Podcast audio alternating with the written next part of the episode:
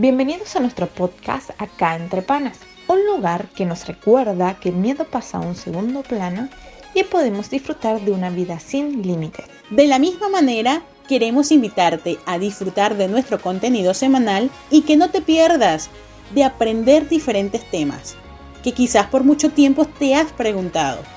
También te invitamos a seguirnos en nuestra cuenta de Instagram, acá entre panas, y no te pierdas de lo nuevo que estaremos publicando en nuestro blog personal. Así que ya lo sabes, esta es una invitación de acá entre panas.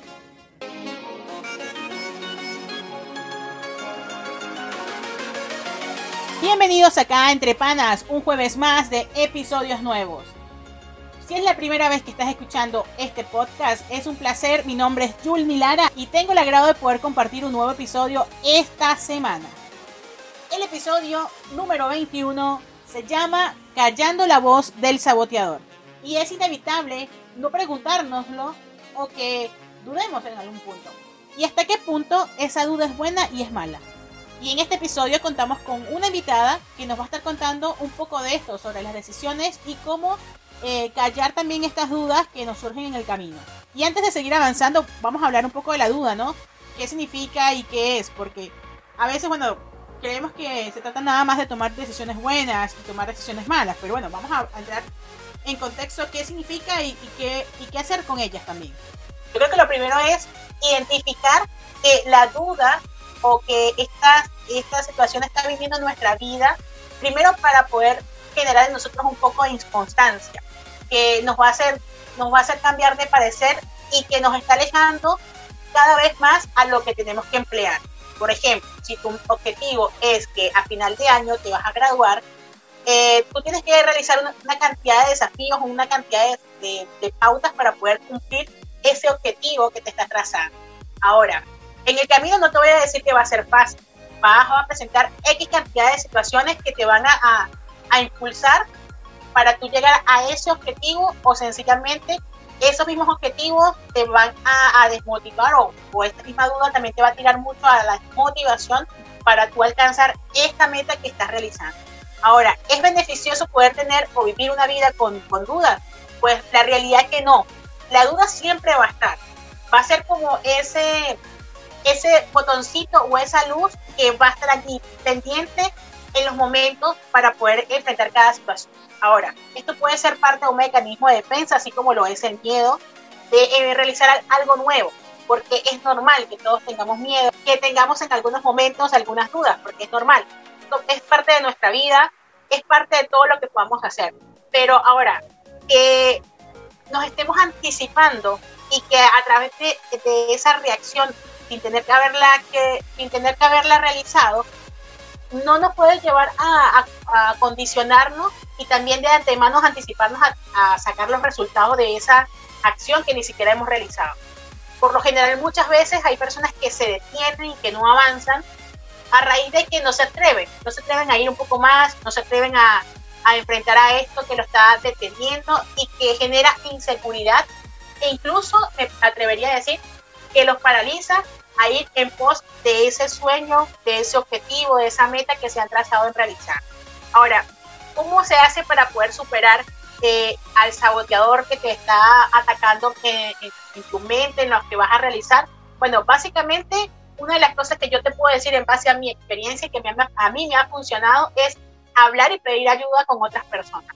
Lo segundo es reconocer que estás teniendo esto, que estás pasando esta situación que te amenaza que te tiene, que no sabes qué hacer y hablarlo con otras personas y mirarlo desde otro ángulo te permite, a pesar de que tengas miedo, a pesar de que esto te condiciona en, algunas, en algunos momentos, puedas hacerte la pregunta siguiente que es, ¿qué pasa si de aquí hasta ese tiempo tú te lamentas de no haber eh, decidido de manera correcta?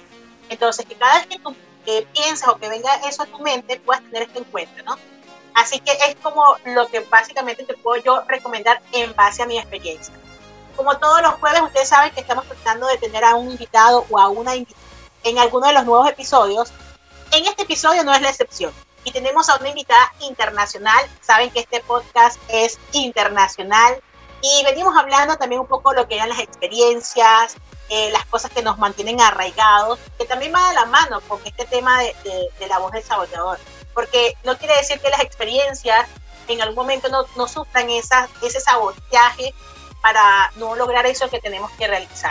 En, esto, en esta oportunidad tengo el privilegio, tengo el privilegio de poder contar con esta invitada que en algunos momentos he mencionado de las palabras y las fortalezas que muchas veces me ha dado en mi proceso de, o que me dio en su momento de, llegada acá en Argentina.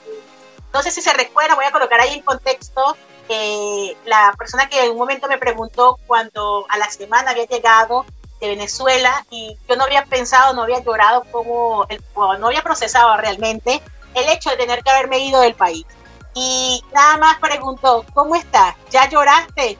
Que fue como la llave que abrió para poder este, drenar eso que estaba ahí como dormido. Y tengo el privilegio, pues nada menos que tenerla acá en este episodio.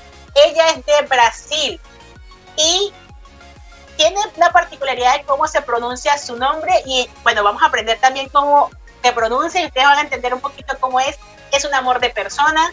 Realmente yo la considero que es de esas amistades que, la, que, el mismo Dios te regala, que la vida te, te permite disfrutar con el mismo Caribe que, que, nos, que compartimos eh, con esa espontaneidad de ser mujer, de ser emigrante, de vivir en un mismo lugar, en comunidad, con talentos distintos, con temperamentos diferentes y que fue parte de esa aventura. Ella es Susana Bras. Bienvenida, Su. Hey, Yu, muchas gracias, muchas gracias de verdad por invitarme para este momento y como hiciste una presentación perfecta, ¿viste? Estoy como, ¡uh! ¡Yay! Soy yo. y bueno, Dios es muy bueno con nosotros y nos dio la oportunidad de conocernos y gracias, gracias de verdad por, por la invitación. No, por favor, para nosotros es un privilegio tenerte acá en la familia de Acá Entre Panas en un episodio más que realmente aprendimos muchísimas cosas. Realmente consideré que era la persona que necesitábamos tener para hablar acá, o una de esas personas que vamos a estar hablando también en los próximos episodios de, esta, de esto de la duda, ¿no? Y contigo viví muchas cosas, una de ellas era esto, ¿no?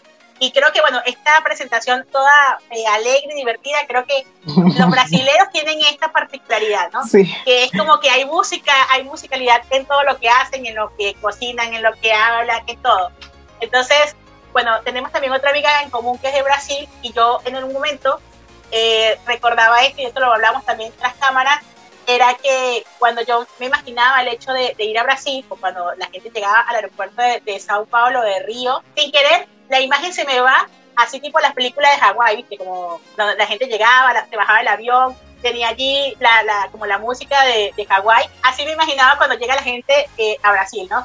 Brasil, na, na, na, na, na, na, na, Entonces me imagino así la gente y pues obviamente no podía faltar haciendo presentación, ¿no? sí, gracias. Eh, y nosotros es, es raro, viste, como una alegría que no sé dónde viene, pero es una alegría nosotros que somos cristianos de Jesús, ¿viste? Pero es una sonrisa y más eh, que yo cuando yo nací en, en Niterói, que se queda en Río de Janeiro, para nosotros Río de Janeiro, vino de allá y hoy vivo en Brasilia y allá eh, como cambiar de Río de Janeiro para Brasilia es una, una, cosa muy diferente, muy distinta, porque Río, sonrisa, abrazos, y, y Brasilia como, ok, no, no, no me toques, no me toques, y es como muy diferente, ¿viste? Pero hoy ya adaptamos, adaptados porque ya vivimos 2005 acá en Brasilia, entonces Dios eh, sigue bueno, sigue, sigue siendo bueno. Bueno, ustedes notarán que Susana, que es de Brasil, ella, o, su lengua natal es, o su lengua nativa es, de, es portugués. Pero bueno, aprendió a hablar español sin haber ido a una escuela eh, que, que le enseñara a hablar en español sin que le dijeran eh, cómo hacerlo y qué decir de manera correcta, solamente escuchando, compartiendo con la gente y teniendo la, intencionalidad de aprender. Eso igualmente lo vamos a tocar en breve. eh, decías algo importante, ¿no? Que primero estuviste acá en Argentina. ¿En qué año, desde qué año estuviste acá en Argentina y hasta qué año te fuiste a, a, Brasil? Yo llegué allá en 2013 y volví para Brasil final de 2014. Entonces viví en Argentina 2013-14 y volví a Brasil 2015, pero final de 2014 y seguí adelante 2015. Bueno, me imagino que primero fue ese choque o ese cambio de cultura de Brasil a Argentina. Y de paso, cuando llegas a Brasil otra vez, te, toca volver a vivir otro, otro cambio cultural que es de Brasil, de Río Janeiro a Brasilia. Sí. ¿Cómo es esa experiencia? Háblanos un poco de esto.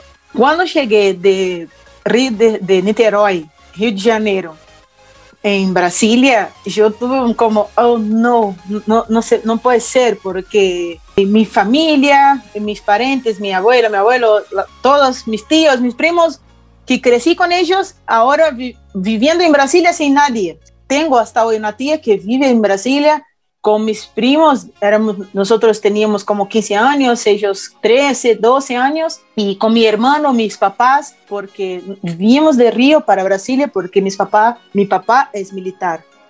Entonces, su trabajo trajo él para Brasilia. Fue difícil, muy difícil, siempre lloraba que, ay, volver a mi, ciudad, de verdad, porque tenía mi familia, y un desafío pero con el tiempo conocemos nuevas personas, no tengo dificultad de hacer amistad, entonces empezaba a charlar con personas y conocía, conocía y después, listo, hoy no vuelvo, no quiero volver a vivir en Río, quiero quedar en Brasilia, pero Dios tiene el plan de todas las cosas. Y cuando fui para Argentina, fui sin hablar nada. Igual hoy no estoy hablando nada, pero se entiende alguna cosa. Y fui para Argentina, quedé... Eh, en la, residencia con algunas chicas y con Lucy y Anita, que son personas increíbles, me ayudaron mucho. Angie, eh, que es Angela, que es brasileña, también estaba viviendo allá en Argentina, me ayudó mucho porque yo no entendía nada. Las personas hablaban conmigo y yo como, ajá, con la sonrisa como si estaba entendiendo todo, pero no, no entendía nada. Y una vez, una noche, eh, cuando fui para Argentina para estudiar música en Instituto Canción y una noche cuando volví para residencia subí hasta la terraza y lloraba mucho, mucho, diciendo, no, Dios, hoy voy, voy a hablar con mis papás para comprar mi pasaje porque yo no entiendo nada, las clases cada vez más difícil y yo lloré, yo lloré, yo lloré mucho y hablando y hablando y vino una paz de Dios en mi corazón y, y una canción de, de, la arpa cristiana, creo, y en mi corazón de que Jesús estaba conmigo y listo. En este momento yo no lloré más por, por volver a mi casa, de, de extrañar a mi familia, lloraba siempre, porque es normal, de primera vez salí de mi país, primera vez, y y una ciudad que no sabía hablar nada. Y fue así increíble la experiencia que Dios me dio después de esta noche y mi corazón quedó en paz. Y hoy eh, extraño Argentina, quiero volver para allá. Y, y es esto. Esto es impresionante porque, bueno, no solamente el desafío de tener que irte, que ya lo, he, ya lo he mencionado también en otros episodios, cambio que vives, ¿no? A nivel cultural, porque, por ejemplo, el argentino es muy abrazar, es muy invaderte el espacio y que es una forma de ser muy afectivo, ¿no? Que quizás cuando vienes de Río, pues ese cambio no te costó tanto. Creo que el, tema tuyo fue más que todo la, la, el entenderlo en otro idioma que se parece pero no tanto sin embargo, esa, ese cambio cultural es muy complicado y más para una persona que habla en otro idioma. Susana realmente es de estas personas que, que tienen la capacidad de hacer realmente, como te lo dice, de ser amigos y hablar un montón cuando tiene mucha confianza y si no, también. Ella es muy respetuosa, pero ella llega precisa, no llega ni después ni, no, ahí justito, justito. Mientras ella comentaba algo, me hizo recordar, que también eso lo mencioné en un momento, en otro episodio, Sí, he hablado de ti tú, pero no había comentado que era. Yo escuché, escuché. Me acordé cuando estaba hablando, yo como, ella está hablando de mí, no está hablando.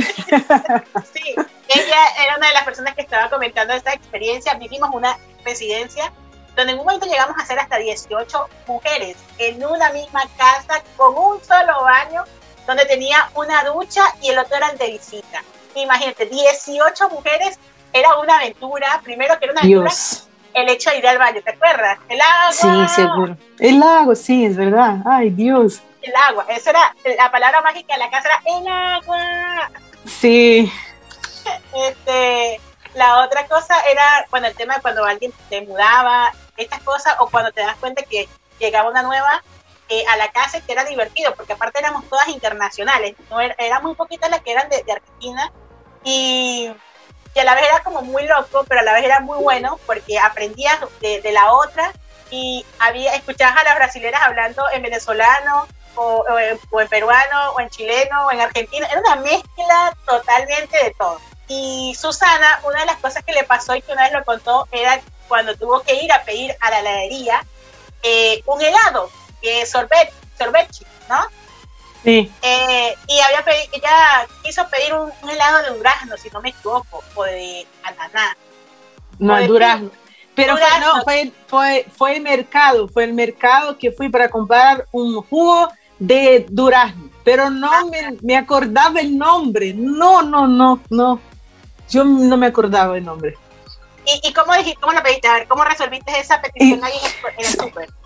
Yo estaba, yo no me acuerdo con quién estaba. Estaba con, no sé si era con Kesia o con Laura, no me acuerdo. No, yo creo que estaba sola. Creo que estaba sola porque lo contaste esa parte. En casa. Ah, ok. Eh, hace mucho, pero no hay cosas que no me acuerdo. Porque todo hacía con las ticas, entonces, bueno. Y qué pasó fue que yo no me acordaba el nombre de Durazno, no me acordaba el nombre. Y yo llegué en el mercado y esta tenía un nombre que trabajaba en el mercado y yo llegaba, yo dije, ay, un jugo que la cosita es, es amarilla, no, no, me acuerdo el nombre del jugo, no me acuerdo, no, no sé cómo, no, no, no, no, no, el nombre, ah, sí, ananá, y yo como, ah, sí, es ananá, y como, no era ananá, es porque como yo susurré como, ananá, ananá, el hombre entendió ananá, y yo agarré la, la, caja de jugo cuando miré, no, no es esto, no es esto, como, pero, ay, no, para no quedar mal el nombre, para el hombre no quedar triste, porque se quedó muy empolgado, viste cómo resolví la cuestión. Yo como, ay, gracias, gracias, pero tomé jugo de ananá, pero quería donarlo, pero tomé ananá. Yo recuerdo de esto, yo me recuerdo mucho de esta, de esta impresión, que, de esta experiencia que ella le pasó, y lo contaba y, no, y que obviamente esto pasa, ¿no? Muchas veces la, duda o por la vergüenza que uno le genera de tener que decir, mira, esto no era lo que te estoy pidiendo, entonces uno termina aceptando y dice, bueno, no importa, me quedo con eso, ¿no? Entonces ella le dio vergüenza realmente asumir que no era eso, pero bueno, para que la persona no se sintiera mal, pues terminó aceptando, ¿no? ¿Cuántas veces nosotros en la vida no terminamos hasta, aceptando algunas cosas que ni siquiera están destinadas para nosotros afrontar y terminamos llevándonos un jugo de ananá con una experiencia que no corresponde en vez de ser el jugo correcto. Ahora, tú, volviendo a, nuestra charla inicial, ¿no? ¿Cómo fue para ti este cambio de, de, mudarte, ¿no? ¿Qué fue lo más, lo más desafiante que te tocó vivir al momento de tener que irte desde Brasil y irte acá a, otro, a Argentina en este caso? Y sobre todo el desafío del idioma. ¿Qué fue lo más, lo más desafiante que, que pasaste? Para mí fue cuando en el sentido de cuando yo miré que vi que no tenía nadie y, yo como en avión, yo como, wow, yo no voy a tener mi familia más todos los días y llegar en un lugar que tampoco conozco a nadie, solamente por mensaje, porque por, por cuestión de la red y de la escuela. Yo soy muy apegado a mi familia, nosotros somos muy familia, hacemos las cosas juntos, todos siempre juntos y para mí fue muy difícil dejar mi familia, muy difícil. Era una cosa que yo quería mucho cambiar un poquito, como la chica de que está viviendo en, eh, yo estaba escuchando a ella en París, en eh, París. Paula, en Paula. Sí, ella dijo para sus papás que, bueno, eh, voy, necesito cambiar algo, necesito hacer algo diferente en mi vida. Así fue yo, como pensé, necesito hacer algo diferente y mi líder en la época me presentó canción. Y, y cuando yo hice todo perfecto, todo lindo, pero cuando estaba en avión y me di cuenta que yo iba en un lugar que yo no iba a tener más mis papás, mi hermano, mi cuñada, mis, mis líderes, mi familia, todo así, yo como, no, ¿qué estoy haciendo? Y fue. Y cuando llegué, el desafiador fue entender las personas. ¿Cómo voy a entender? Y fue difícil, muy difícil, principalmente en la materia de audio, principalmente. Fue difícil y desafiador. desafiante para ti el entrar a otra cultura, a otro idioma y aparte tener que entrar en la materia musical, que era entender los tiempos, los silencios, en donde Dios. ¿Te acuerdas? Todo taca, taca, taca, taca, sí, exacto. Exacto. Eli, te mandamos un abrazo desde acá, desde acá en Tepana. Recordamos el 1, 2, 3, 4. Sí. Eli, Eli es una, eh, fue una profe que marcó mucho mi vida también. Y, pero en audio fue con Pablito. En principio, Pablito, yo pensaba que él no me, no, no me caía así como nosotros. Ay, no me, él no, no me cae bien. No, no, no no sé, no sé, porque la palabra eh, no es que no me gusta, es sin que como... La, tiene agarrada con pico.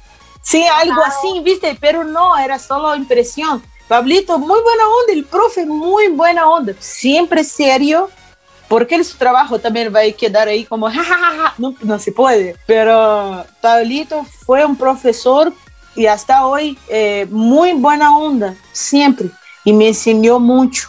Y aprendí y me ayudó Pablito, también Sebas y otros profes que tuvimos, Eli, igual como dije, eh, muy, muy bueno, me ayudaron un montón, me, escucharon mucho y, está bueno. Haciéndote pensar que eres de menos, que, eso es imposible de lograr, de que todos están en contra tuyo y que hay personas mejores que tú y que tú no estás capacitado para lograrlo y que jamás lo vas a hacer. Creo que todas esas esa cantidad de pensamientos no solamente nos pasó, a mí también me pasó con audio, eh, pero creo que la constancia, ¿no? El, como que uno ser un poco terco, decir, bueno, no me importa lo que me estás diciendo, pero como que yo estoy acá, déjame que yo hacerlo. Es como esa parte, ¿no? Como no prestarle mucha atención a esa voz que te está hablando internamente y que a veces, si uno le presta mucho más atención a ella, te olvidas de lo que tienes que hacer, terminas eh, renunciando. Y la realidad del objetivo de este episodio es que puedas, primero, saber que ella va a estar. Segundo, que no te dejes ganar por ella. Y número tres, que también tengas en cuenta que es importante, como te lo decía hace un rato, hablarlo. Porque es la, la forma de cómo desenmascarar ese pensamiento que te está acechando y es donde tú puedes hablar y vas a conseguir gente que te va a decir, mira, vamos a hacerlo de esta manera, déjame ayudarte de esta otra forma. Y, y puedes es como que te quita un peso de encima de, esa, eso que te está agobiando, que no te deja dormir, que no te deja disfrutar tampoco el momento en el que estás en la etapa, porque también es una etapa en la que uno piensa que es interminable, pero eso en algún momento se va a terminar. ¿Qué otras experiencias te pasaron que también te desafiaron a tener que, vivir este periodo como emigrante? Nosotros cuando cambiamos, no me acuerdo si ustedes también, pero nosotros cuando llegamos a Argentina teníamos que tener una identidad. Si quedáramos por más de tres meses, teníamos que salir del país y volver para Argentina. Entonces ir a Uruguay, que era más cerca, todas las veces sin money. No tenía mucha plata para nada, solo para pagar eh, la escuela, para pagar la alimentación, eh, para pagar helados, así cosas porque me gusta un montón helado. Y así no para que salir siempre.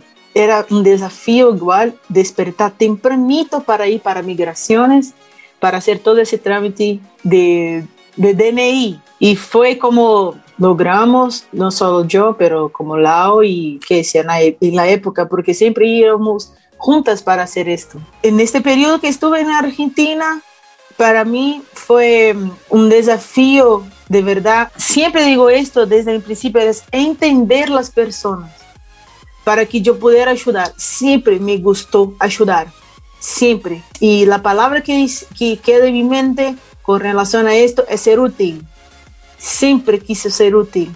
Entonces, para mí fue este periodo que estuve en Argentina y cuando empecé a conocer y intentar entender, para aprender cómo decir igual, porque lo que yo escuchaba era que yo tenía que decir, porque las palabras, la, la, la cuestión de los verbos, de, de, todo. Entonces esto fue como, wow, proceso, fue, fue muy, muy, muy, muy difícil. Pero después, cuando hablaba y todo se entendía, yo me sentía como Ay, perfecto, Dios, muchas gracias. Un alivio eh, muy, muy grande porque yo hablaba y las personas entendían que yo estaba diciendo, igual yo entendía ellas. Perfecto. Eh, algo que decía ella es que entendió de tener que ser útil, ¿no? A veces mm, esto me, me acaba de volar la cabeza literalmente porque a veces uno es como sin querer, porque esto no es que uno lo planifica, como que uno se olvida de, a qué vine, al lugar donde te toca estar. Considero que, que las oportunidades llegan también para poder eh, hacerte saber que vas a vivir un proceso de cambio, que es el desapego, que es la parte más difícil como emigrante, que, que es la parte de extrañar a la familia, que si no me equivoco, eras tú, eras tú que lo decía, o no recuerdo si eran las otras chicas, el proceso de traerte el corazón del lugar donde estás hasta donde estás actualmente. Ese proceso es muy, muy complicado porque uno dice, no, extraño a mi familia, extraño a mi comunidad, extraño a los doctores, mis amigos, todas esas cosas que conllevan y que en esa transición y que también todas estas voces, todos estos pensamientos que, que uno está lidiando en este transcurrir, queda de uno. Si es, eh, si permite que esa transformación como migrante suceda para poder ser útil en el lugar que te está permitiendo estar porque cuando quemas esa etapa te das cuenta que es mucho más sabroso disfrutar ese lugar y es mucho más ligero eh, eh, ese proceso, porque aprendes más, conoces más y te das cuenta que es, mucho más productivo todo lo que viene después, porque te das cuenta que haces como un clic con las personas en la que disfrutas mucho más, eh, como que llega un momento que te dices, este momento se me está agotando, no quiero que se termine, cuando al principio decías, ya me quiero ir, y uno lo ve eterno. Es también recordar cosas que ya también he, mencionado en otros episodios, es saber disfrutar el tiempo en el que estás. Exacto. Lo, otro también, aprovechar y ser útil en todo lo que te toque estar haciendo, en lo que te toca aprender, aunque ese proceso es doloroso. A veces creo que desprenderte de lo que tú estás cómodo, de lo que tú conoces, de lo que ya tú dominas, y enfrentarte a algo nuevo es el desafío máximo, es uno de esos desafíos máximos, que uno dice, no sé para qué me va a servir esto, no sé a dónde voy a ir, pero en su momento me va a ser de gran ayuda. Susana se caracteriza por ser útil no solamente con la gente de la casa, sino con todas las personas que ella ha podido ser de, ayuda, ser de bendición en todos los aspectos. Una de las cosas que, que yo recuerdo, capaz ella ni siquiera se recordará esto, yo soy de recordarme esos detalles que la gente se le olvida, y a mí me impactó fue que hubo una actividad que se llamó Acción de Gracias, de darle lo que a ti más te gusta, orar por esa persona que está necesitando eso y ser como la respuesta, para decirlo de otra manera, para esa persona que lo necesita. ¿Te recordás cuál fue el, la acción de gracia que más te marcó en este trayecto? Y yo eh, entregué o que alguien me lo dio la que quieras compartir primero. Ah, ok. Solo una cosa que dijiste eh, eh, con la cuestión de, de ser útil. Creo que cuando nosotros cambiamos de un lugar, de nuestra casa para otro ciudad o otro país o lo que sea, nosotros vamos eh, estamos perdidos porque no conocemos a nadie y las cosas. Entonces, yo le traté a vos como yo quería que tratara a mí tener una empatía. Yo aprendí esta palabra muy fuerte con Leandro Arte, nuestro profe de esencia de la adoración y otras cosas. Me, me dio clases de guitarra también. Liderazgo. Liderazgo, sí. Y la palabra, cuando, cuando Leandro dijo esta palabra, que yo, yo, creo que Dios me vistió, viste, puso, derramó como aceite, como viste en mi cabeza empatía. El jugo de ananá. Eh, sí, el jugo de ananá. Empatía. Y después de, esta, de este día, yo tuve más empatía por las cosas. porque empatía es poner las eh, sandalias, como no es sandalia. Eh, Ponerse en el puesto de otra persona. Sí, exacto. Entonces, así me, me, sentí y con la responsabilidad de me poner en un lugar de alguien. Entonces, yo como, ah, wow, voy a tratar yo, voy a tratar otras personas que van a llegar o que ya están, porque no, no necesariamente que van a llegar, como yo quisiera que tratara a mí.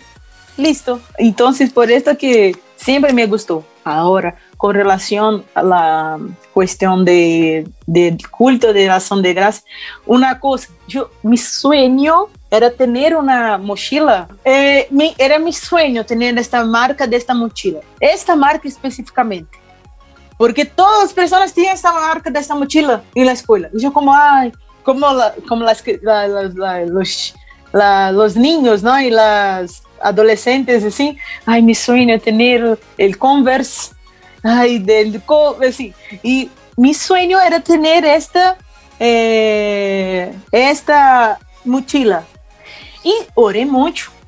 Dios, 2000, 2013 tuvimos el culto y nada, pero no tenía plata igual para comprar porque era, uh, y yo como, ay Dios, yo quería tanto una mochila, una mochila, y el último culto de, que era el culto que nosotros nunca, eh, yo iba a volver para Brasil, un chico, nunca hablé con este chico sobre esto, nunca en la vida, me eh, agarró la mochila que iba siempre y me lo dio, la, la mochila que yo quería. Y yo como, ¿what? ¿Qué? ¿Cómo? Y así me lo dio la mochila. Y yo y veo la mano de Dios en los mínimos detalles. El, el, amor de Dios en los mínimos detalles. Una cosa simple, pequeña, Dios me lo dio. Una cosa que yo regalé a una persona eh, que también, casi la misma cosa. Necesitaba un instrumento, necesitaba mucho. Yo igual nunca tenía hablado con esta persona y vivía conmigo, vivía conmigo. Y yo regalé esta, eh, mi guitarra en la época acústica, mi guitarra, regalé a esta persona y ella pudo estudiar con la guitarra. Fue tremendo esta experiencia, tremendo, tremendo. ¿Qué pasaba por tu cabeza en el momento que primero recibiste este regalo que tanto anhelabas por un momento y que en tus posibilidades no estaban? Fuera y yo creo que él fue como Ananías. Viste, cuando Ananías estaba en su casa y Dios habló con él, va a hablar con Paulo, en la época Saulo, ¿no? Va a hablar con Saulo. Él, ¿cómo? Yo voy a hablar con Saulo. Era una persona que estaba disponible a oír la voz de Dios. Y yo creo que esta persona, como ya pasó en mi cabeza, solo puede ser, escuchó a Jesús en un momento y, y, y Jesús habló con él, eh, posiblemente pegar su mochila e entregar a Susan que en principio dijiste, mi nombre es, en, ustedes eh, pronuncian como Susana, pero nosotros acá decimos Susana, porque la Z tiene el sonido de z. De una avispita, ¿cómo es? ¿Cómo hace? Entonces, vamos a decir Susana, Susana. Ah. y bueno, es esto. Y, hay una otra experiencia igual, no es de la escuela, pero es de una madre que conocí, fue en la iglesia que, eh, como hablaba con vos, me arrepentí de, de conocer esta iglesia un poquito antes de volver a Brasil, pero fue una iglesia que me encantó y conocí a una mujer que tuvo una empatía conmigo igual y esta mujer me invitó a tomar un café y nosotros charlamos y charlamos, conté la experiencia que estuvo en la escuela, con las cosas, con las personas y con las materias. Y no, no, no. Cuando terminamos de charlar, ella necesitaba ir a la iglesia porque tenía una reunión de oración, algo así. Cuando terminamos de charlar, ella dijo, bueno, antes de irnos, eh, yo quiero regalarte algo. Yo como, pero, pero ya me regaló el, el café porque no dejó que yo pagara. Ella me dio el café y me dijo, vos vas a elegir lo que quieras en el, nosotros fuimos en el shopping y ella dijo, vas a elegir lo que quieras llevar para su casa. Y yo, ¿qué? ¿Cómo? Yo, lo que, yo me quedé por segundos callada porque yo como, no, no, no puede ser. Y ella dijo, puedes elegir una bolsa, un zapato, una, una remera, una, lo que quieras, yo voy a regalarte. Y yo me quedé como, no, no puede ser, no puede ser, no puede ser. Y, me, y yo como, ella, no sé, no, viste, e, ella vio que me quedé mal, viste, como, no mal, triste, pero no sabía, es eh, sí, yo no puedo. Y ella dijo, bueno, sí, sí, y exacto. Y yo como ella, vamos conmigo, vamos, yo voy a te llevar. Y me llevó a una, una tienda, muy, mucha plata, y yo como, no, no puedo comprar una no, no puedo, no, es muy, muy, muy, mucha plata así en mi cabeza, ¿viste? Y después me llevó a una, una, tienda que hay acá en Brasil, que conociste vos, claro que eh, Zara, que para nosotros se llama Zara, pues, y ustedes otro nombre que es Steph Zara. Sí, y para nosotros, y fui y, y ahí compré algunas cosas que ella me, eh, ¿quieres esta? ¿Quieres esta? ¿Quieres esta? Y sí, y yo como, ay Dios, Dios, Dios. Esto para mí fue tan marcante que hasta hoy tengo esto en mi mente. Del cuidado. Yo investí muchas cosas mías en las personas, tanto de comida, de comida hasta otras cosas más. Cosas que no me acuerdo, porque también igual la Biblia dice que todo que su mano derecha hace, la izquierda no necesita saber, en cuestión de, de plata igual. Pero yo sé que Dios eh, me regaló esta bendición.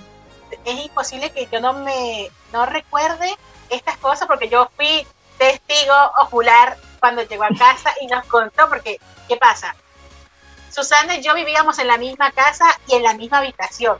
Era todo una y no la vamos a contar ahora yo recuerdo la, la cara de Su cuando contaba esto y, y todavía llegó a casa impresionó decir no puede ser tengo que contar una cosa y ya dijo y llegó, creo que te habían, eh, había llegado con tres vueltas, no recuerdo con qué, pero ella contó, Dios es muy bueno. llegó así diciendo eso y, a mí me impresionó mucho y realmente me llevaba a recordar y como es, inevitable que yo no, no recuerde esto y no me, el corazón no se me apachurre, porque a mí me pasaron cosas también como la de Su y, y yo decía, ya va, o sea, yo he visto a Dios en, en muchas facetas, pero como de esta manera nunca la había visto. Y viste que antes te decía que yo había visto algo, algo que alguien había hecho en acción de gracias por ti y que quizás tú te olvidaste de eso, pero que a mí me impactó mucho. Uno fue, y este es un amigo que está ahora en Chile, y yo le había visto que él tenía un reloj que a mí me, parecía muy lindo, y vi que cuando salió la actividad de acción de gracias ya no lo tenía, se lo había dado a, a otra persona más. Y una de las cosas que yo veo que a Su y que sabía que a Su le gusta son los zapatos. Y le había regalado un par de zapatillas nuevas, nuevas, Adidas, decir la marca y todo, a Susana. Y yo, eso a mí me voló la cabeza porque dije, ¿cómo alguien llega a saber tus gustos sin saber qué es lo que tú estás necesitando, no? Y a mí eso me, me yo lo vi desde, desde otro ángulo, o sea, yo lo vi desde la parte presencial y no podía entender cómo alguien, que obviamente que no fuera porque tú le gustabas o porque era su familia o porque no, no, no, sea, no, no tenía como un vínculo que tuviera un motivo por el que tuviera que hacer. Y a mí eso me impresionó porque yo no lo había vivido nunca así. Cuando yo vi eso desde ese, desde afuera, a mí me, me impresionó muchísimo. Me hizo saber que Dios estaba en cada detalle. Y ese detalle, para mí, como el, el hecho que yo sabía que ella quería una par de zapatillas, y el saber que Dios había respondido a su vida con ese detalle, que, el color, las rayitas, la marca, todo fue como, wow, no, no, no, esto te pasaste, o sea, como, yo también quiero vivir eso, como que, espera, yo también quiero, puedo, puedo, puedo, viste, como los nenes. Eso sí me marcó mucho y por eso creo que, que no, no podía dejar escapar esta, esta, situación que vive uno como migrante y que a veces uno, eh, era lo que yo hablaba antes en otro episodio, ¿no? Que a veces uno no se permite recibir las cosas que otras personas también van a hacer de ayuda para ti, porque pasa esto, ¿no? La duda te invade y te pierdes de quitar todas esas cosas buenas. Eh, yo creo que tú tienes muchas cosas para contarnos referente a esto, que, es esto, ¿no? Llegaste a permitir a la duda llegar a tu vida muy fuerte o que te detuviese para poder vivir todo lo que tuviste que vivir acá en Argentina o en Brasil, bueno, estás actualmente en Brasil ya. Yo crecí en un ambiente familiar con mis abuelas y etcétera, eh, siempre confiando en Dios. Entonces, pum, las cosas podrían estar horribles. Seguí confiando en Dios. Es lo que siempre tuve en mi cabeza. Entonces, a veces yo pensaba, no, no puede ser, no No, no, no, no, no. No puede pensar así. Seguir confiando en Dios. Entonces, la cuestión de la duda, de, de, pensar que Dios no iba a hacer una cosa que dijo, dijo que iba a hacer, no, nunca tuvo duda de los, de los planes de Dios. Por más que las cosas estaban raras, horribles, las cosas estaban imposibles, pero siempre seguí confiando en Dios. nunca tuvo duda de que Dios no iba a hacer. Siempre no, está tardando, pero yo sé que un día va a ser. Igual, casamiento, yo no sé cuándo, pero yo sé que un día va a ser. Tú, ¿qué fue lo mejor que te pasó viviendo en Argentina? Convivir con las personas. Esto fue lo mejor, porque yo tuve que aprender a compartir, yo tuve que aprender a negar, yo tuve que aprender a decir no, no, decir no, no puedo, decir porque siempre decía sí puedo, sí puedo, sí puedo y me cansaba mucho, me cansaba y no tenía tiempo para hacer mis cosas. Entonces yo tuve que aprender a decir no. Entonces lo mejor fue que conviví con personas, convivir con personas, porque ellas me ayudaron un montón a entender varias cosas y a, a crecer. Excelente. Eh, es esto, es esto. Está muy bueno. Tres recomendaciones que quieras darle a las personas están viviendo el proceso de migrantes en otros países de cualquier nacionalidad? Primera cosa es la que hablamos, tener empatía. Por más que esté en un lugar que necesitas ayuda, a veces ayudando a otras personas, vas a tener su ayuda. Porque vas a dejar de olhar para sí mismo y va a mirar a otra persona. Y, las, y cuando ves, cuando miras, vas a tener su respuesta. Las cosas van llegando a vos sin que percebas porque tuviste empatía. Otra cosa, las personas que van a, esta cuestión es eh, tener su oído disponible a Jesús. Escuchar lo que Jesús tiene para vos. No olvidar lo que Dios dijo cuando fuiste. Porque si saliste de su país, es porque Jesús te dio, te dijo para salir. Entonces, eh, no tener duda de lo que Dios dijo que iba a hacer. Puede tardar un poquito, pero Él dijo, entonces Él va a hacer. Y la tercera cosa, nunca haga nada sin la dirección de Dios. Si estás en, si estás en la ciudad y, y, y Dios dijo para no hacer la cosa, no lo haga porque si una de las cosas que duele mucho es cuando nosotros hacemos algo sin el respaldo de Dios, porque eh, es horrible caminar sin tener Jesús al lado, te, te llevando a hacer las cosas. Entonces, siempre oír la voz de Dios, tener empatía y nunca hacer cosas que no están en el plan de Dios para tu vida. ¡Wow! Uy, no, no, no, no. No, no, no, no, no, no, no. No es tanto, no es tanto. Voló la cabeza para nuestros oyentes. Señor, yo creo que esto que dice Susana son claves, pero qué mejor recomendaciones que, que una persona también que le ha tocado transitar este proceso que vive cualquier em, emigrante. No importa de dónde sea, quién era, qué hacía, lo importante es que seamos empáticos. yes. es súper importante tener esto en cuenta porque cuando tenemos esto tan claro, sabemos lo que tenemos que hacer. Tengamos en cuenta que nada de lo que hagamos por nuestra propia fuerza va a ser tan importante como lo que dice Dios de nosotros que tenemos que hacer. Así que no quiero alargar más de lo que ya hemos hablado en este episodio. Recuerda que todos los jueves seguimos teniendo episodios nuevos. En este episodio tuvimos a Susana Braz de Brasil. Un gusto, Su. Gracias por este espacio acá en España. Gracias a vos por la, por la invitación. Gracias a ustedes que escucharon hasta el final esta, este español, portuñol, portugués. Eh, muchas gracias. Que Dios siga bendiciendo a todos y que vos pueda oír y tener un tiempo nuevo de Dios en tu vida. Obrigado, gente. Así que esperamos en el próximo jueves en un nuevo episodio de acá Entre Panas. Chao, chao.